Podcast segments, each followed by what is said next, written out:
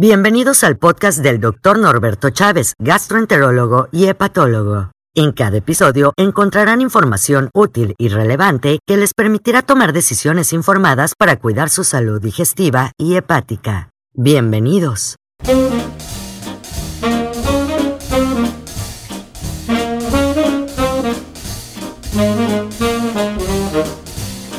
Hola, ¿qué tal? ¿Cómo están? Em, bien, sean bienvenidos a una nueva edición de esta serie de videos y podcast. En esta ocasión vamos a hablar acerca de un video que tenemos en el canal de YouTube, que es el tratamiento de la enfermedad diverticular. Si quieren saber más sobre la enfermedad diverticular, los invito a que revisen en el canal de YouTube, Norberto Chávez, enfermedad diverticular, en el buscador de YouTube y lo van a encontrar. Es un comentario que nos envió una persona que observó el video, se llama Ana María García y bueno, dice que gracias, muchas gracias, gracias a ella por verlo. Ha sido de gran ayuda saber que no tiene que operarse como le habían sugerido previamente. No tiene ningún problema, gracias a Dios, es asintomática. Sin duda, a lo que se refiere Ana María es al manejo de los pacientes que tienen enfermedad diverticular, pero no tienen ningún síntoma, es decir, es un hallazgo. Puede ser en un estudio radiográfico como un colon por enema, puede ser en una tomografía abdominal con contraste, puede ser durante una colonoscopia. Es decir, hay muchas maneras de que una persona se entere sin haberse dado cuenta que tiene divertículos en el colon. Entonces, bueno, esto es muy importante porque en no pocas ocasiones no falta el cirujano manos calientes, quiere operarlos, quiere quitarles un segmento del colon que porque tiene divertículos. Los divertículos en general solo se complican con inflamación o perforación, que es la diverticulitis aguda. Pueden sangrar. Son principalmente las dos complicaciones. A veces dan dolor crónico, que se llama enfermedad diverticular sintomática, pero es raro. Pero la mayoría de la gente es muy probable que no le vaya a pasar absolutamente nada. Es por eso que en este video acerca del, del tratamiento de la enfermedad diverticular hablamos que los pacientes asintomáticos no requieren realizarse ningún tratamiento quirúrgico, incluso ni siquiera un tratamiento médico. No hay fármacos actualmente que cambien la historia de esta enfermedad porque la enfermedad es una alteración anatómica, es un defecto anatómico. Entonces la medicina propiamente no, no va a hacer grandes cambios en este tipo de enfermedad. Y por otro lado hay gente que dice, incluyendo los médicos que desean operar a estos pacientes asintomáticos, que pues si tienes un problema mejor te lo quites de una vez, ¿no? En principio es una respuesta simplista, por no decir simplona. Es cierto, o sea, si tengo un problema que me puedo quitar, pues mejor quitármelo. Pero el único problema es que solo te cuentan un lado de la historia. Esto es, sí, efectivamente, si tengo divertículos, obviamente tengo un riesgo de que algún día se inflame, se perfore o sangre, como ya platicamos, y que requiera un tratamiento quirúrgico potencialmente, que requiera una hospitalización, etc. Entonces diría, bueno, bueno, sí, opérame, definitivamente es la mejor opción.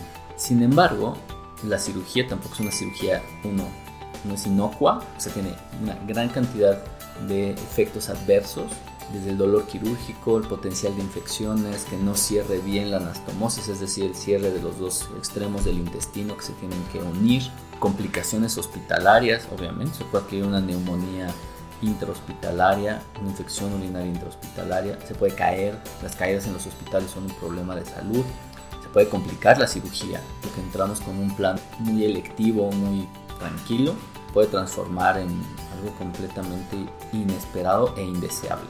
Entonces, si tenemos que poner en la balanza los riesgos y los beneficios, pues es probable que si somos asintomáticos, uno, nuestra enfermedad lleva años con nosotros, es decir, los divertículos tienen muchísimo tiempo con nosotros, así que pues tampoco sería una situación como para estresarnos de manera aguda. Dos, siempre hay que conocer los escenarios, siempre que les comenten o les sugieran esto, es muy bueno que, que, lo hablen con el cirujano que se los está proponiendo y les diga cuáles son las potenciales complicaciones. Tercero, y siempre es importante, aunque no es la forma en que deberíamos de tomar decisiones, es el tema del costo. ¿Cuánto va a costar esa cirugía? ¿Cuánto nos va a mantener fuera del trabajo? Porque no es una cirugía de fin de semana, hay veces que se requieren días o semanas para recuperarse y eso puede traer complicaciones o costarnos dinero, ¿no? nuestro trabajo, sentismo laboral, etc. Tercero es las condiciones en las que se va a realizar. No es lo mismo operar a un paciente por vía laparoscópica, que es una cirugía poco invasiva, no deja de serlo, pero mucho menos invasiva que una cirugía abierta. y obviamente las complicaciones también son menores, pero no todos los cirujanos tienen esa capacidad.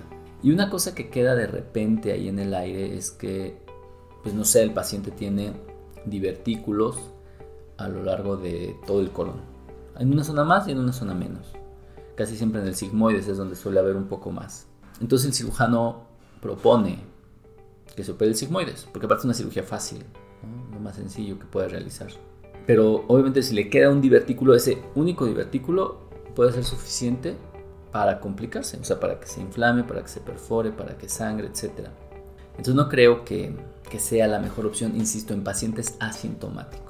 Es muy distinta la historia y si tienen alguna duda los invito a ver el video, insisto, se llama Tratamiento de la enfermedad diverticular, Norberto Chávez, para que vean específicamente ese video. En pacientes que han tenido cuadros repetidos, cuadros complicados, se recomienda un tratamiento quirúrgico, sin duda, ¿no? Si se ha documentado cuál divertículo sangra, también se puede recomendar tratamientos quirúrgicos o endoscópicos. Es decir, no todos los pacientes van a tener que ser sometidos a procedimientos quirúrgicos. Entonces, es muy frecuente, y con esto quisiera yo cerrar esta, cápsula, que nos digan que tenemos divertículos en el intestino grueso, en el colon. Pero no necesariamente vamos a tener que requerir una cirugía, en especial si somos asintomáticos. Si son sintomáticos, alguna vez ya les dio diverticulitis o sangrado por enfermedad diverticular, entonces sí les recomendaría que acudan con un cirujano de colon y recto, porque aparte es la persona que debería hacer esa cirugía, no un cirujano general. El colon es un órgano sucio por definición, ¿no? tiene muchísimas bacterias que pueden complicarlo todo y se necesita una habilidad muy particular para que el cirujano de colon y recto sea el encargado de resolver la problemática si es que su situación lo amerita. Pero si ustedes son asintomáticos, estén tranquilos, estén en paz, su colon no les va a dar problema y listo, sean felices. Hasta luego. Gracias por acompañarnos. Te invitamos a compartir este contenido. Visita el sitio web esmigastro.com. Salud en un clic. Y descubre todos los contenidos que hemos preparado para ti. Nos escuchamos en la próxima edición.